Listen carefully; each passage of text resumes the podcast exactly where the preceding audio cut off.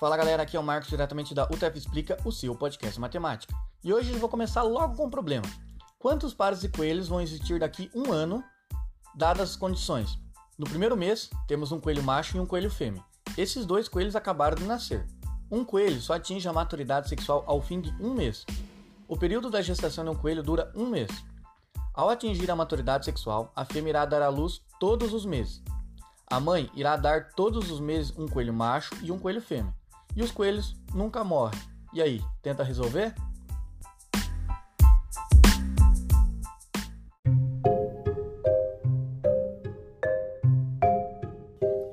Se você lê o título desse episódio, você deve estar já se perguntando: bom, deve ser a sequência Fibonacci que responde isso. Sim, a sequência Fibonacci responde o problema dos coelhos. Mas o que, seria essa sequência Fibonacci? De onde surgiu? Tá, e por quê? Por que esse nome? Então, tem um carinha, o Leonardo Fibonacci, que ele percebeu esse padrão, essa sequência. Provavelmente era um cara que não tinha Netflix, nem Disney mais. E ele chegou nessa sequência, que é 1, 1, 2, 3, 5, 8, 3, 21 e segue assim por diante. Qual é a característica dessa sequência? Que a partir do segundo número, o número é o resultado da soma dos dois números anteriores. Então tem o 1, 1.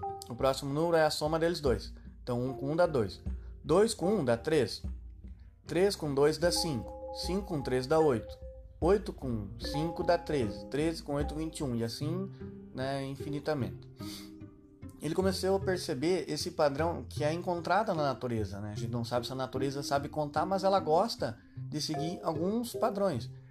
Essa sequência é possível fazer uma espiral que a gente consegue né, introduzir na nossa galáxia. Então a gente consegue perder, perceber esse padrão na nossa galáxia, no abacaxi, no girassol, até mesmo nas árvores. Como assim nas árvores? Porque a ramificação né, do tronco, dos seus galhos, segue a sequência Fibonacci. Até mesmo na quantidade de pétalas de uma flor da família dos lírios.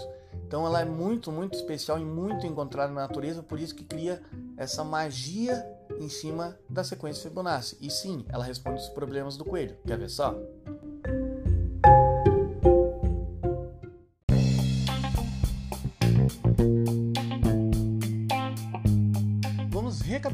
O problema do coelho para a gente resolver. Então, no primeiro mês, é como se fosse um par de coelho recém-nascido.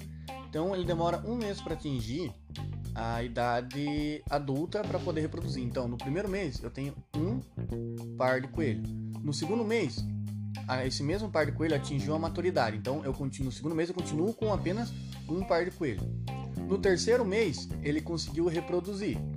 Então, agora eu tenho o par de coelho original e um novo par de coelho. Então, no terceiro mês eu tenho dois pares de coelho. No, ter... no quarto mês, Lembra que depois que atingiu a fase adulta, a fêmea reproduz todo mês? Então, no quarto mês, eu tenho o original, o novo, que nasceu entre o mês 3 e o 4, e o que atingiu a fase adulta, que nasceu no mês 3. Então, eu tenho três pares de coelho.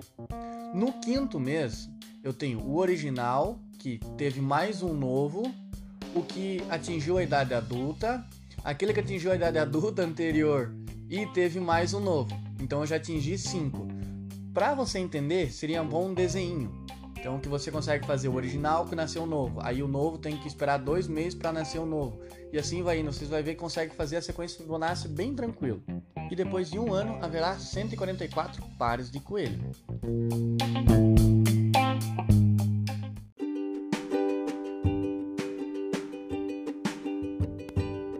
A arte e essa sequência Fibonacci elas andam de mão dadas. Ela é muito utilizada pelo seu padrão, pela beleza, pela harmonia que ela cria. E tem no livro o Código da Vinci do Dan Brown, é bem interessante também. Ele fala muito dessas proporções, principalmente no quadro da Mona Lisa. Então, o Da Vinci era um apaixonado por essa sequência.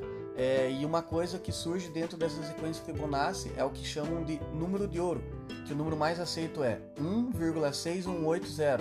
Por que isso? O que, que é esse número de ouro? É quando eu pego um número da sequência Fibonacci e divido pelo anterior. Quanto mais é, longe eu vou da sequência Fibonacci, mais a resposta dessa divisão, né, o número dividido pelo seu antecessor, se aproxima desse número de ouro. Por exemplo, 2 dividido por 1 dá 1, mas aí 3 dividido por 2, 1,5. E conforme eu vou subindo na sequência, eu vou me aproximando desse número de ouro. Tá, e o que, que tem de especial nesse número de ouro? Um exemplo é o Homem Vitruviano do Leonardo da Vinci. Lembra que eu falei que o da Vinci era fissurado por essa beleza, por essa mágica na matemática, na natureza? Então, o cara, da Vinci foi um cara tão doente da cabeça que ele dissecava corpos para entender como os músculos funcionavam. Então, foi um gênio, foi. Hoje ele seria preso, sim. Porém, ele deixou muitas, muitas respostas para a gente de uma forma bem interessante, de uma forma bem genial. Bom, se você for ver o homem vitruviano do Da Vinci, ele segue esse número de ouro. O que, que isso quer dizer?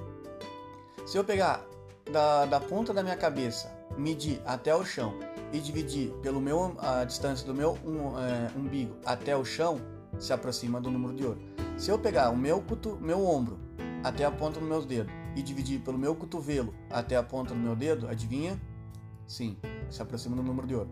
Se eu pegar do meu pulso até a ponta dos meus dedos e dividir pelo nó dos meus dedos, onde ali junta a mão e os dedos, até a ponta do dedo, se aproxima do número de ouro. Se eu pegar dos nó dos dedos até a ponta do dedo, dividido ali onde eu consigo dobrar o dedo, nas falanges, estava tentando evitar falar o nome dos ossinhos nas falanges para ficar mais fácil de visualizar, mas vocês entenderam, né? Dos nó da, da palma da mão até a ponta do dedo, dividido pelo nó da metade do dedo até a ponta do dedo, adivinha, se aproxima do número de ouro. E assim por diante. Então, se eu pegar da minha bacia, da minha perna, até ao chão, dividir pela distância do meu joelho até o chão, se aproxima do número de ouro. Então, olha como nós fomos feitos numa proporção. E isso vai muito a fundo, né, das nossas vértebras e assim por diante. Então, é, é, é bacana dispensar que existe uma proporção, né, um, um, a gente não sabe se a natureza sabe contar, né? Se um criador quis que seja assim, ou a natureza foi se adaptando porque tem que ser assim. Então é bem interessante pensar nesse número de ouro.